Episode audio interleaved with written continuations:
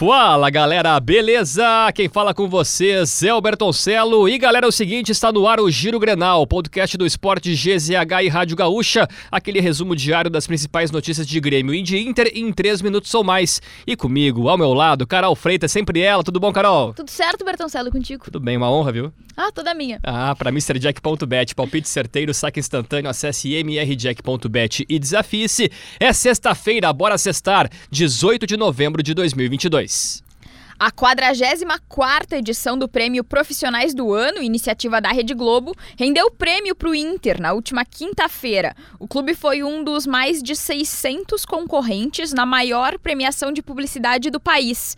A conquista foi na categoria Valor Social, por campanha lançada no ano passado. O Inter foi vitorioso ao apresentar o case da camisa preta, lançada em novembro, mês da consciência negra. O case apresentado no evento foi intitulado como Inter consciência negra. É, e titular na campanha do vice-campeonato do Brasileirão, Wanderson deverá permanecer no Beira-Rio em 2023.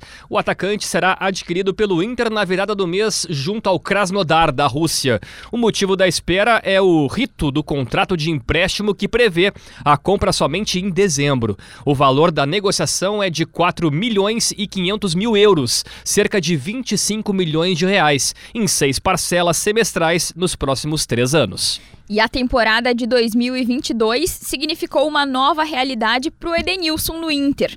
O meio-campista perdeu o posto de titular absoluto da equipe, apesar de ter sido utilizado em muitas ocasiões no decorrer do Brasileirão. O futuro do jogador é incerto pela relação desgastada e por interesse de outros clubes. O profissional já manifestou o desejo de ser negociado.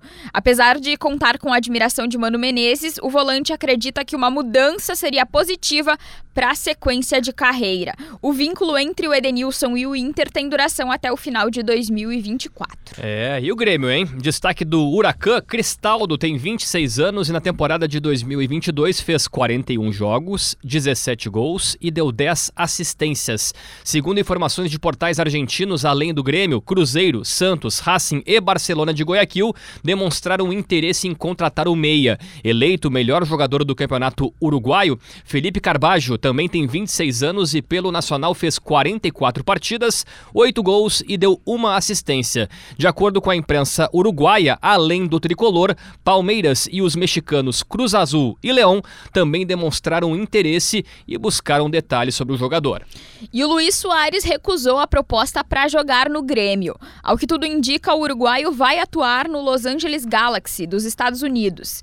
De acordo com as informações apuradas pelo repórter Eduardo Gabardo, o valor da proposta do Grêmio era de 275 mil dólares, cerca de 1 milhão e 500 mil reais por mês. O Los Angeles Galaxy ofereceu 250 mil dólares, em torno de 1 milhão e 300 mil reais por mês.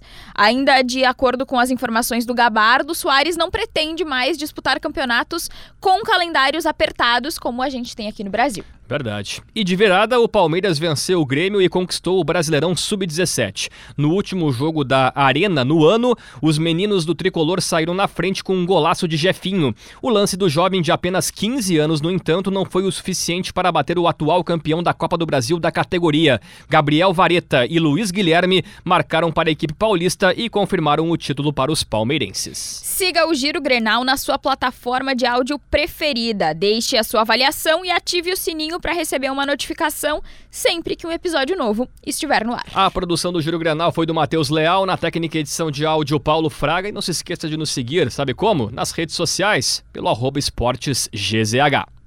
Carol, Qatar endurece regras e proíbe venda de cerveja também no entorno dos estádios da Copa. Não vai ter cerveja. Não, não vai ter inexplicável, cerveja. né? O que combina mais dá. com futebol, futebol, e Copa do Mundo álcool, cerveja? cerveja, futebol, samba. Não, não vai ter. Não tem explicações. Sabe que assim, até eu, eu acho ruim quando a FIFA meio que empurra goela abaixo as regras dela num país que tem as suas regras, uhum. né? Então tem uma coerência. Agora, enfim, né? É só mais uma polêmica entre muitas, né, que vão envolver esta Copa, que já estão envolvendo essa Copa, aliás. É verdade.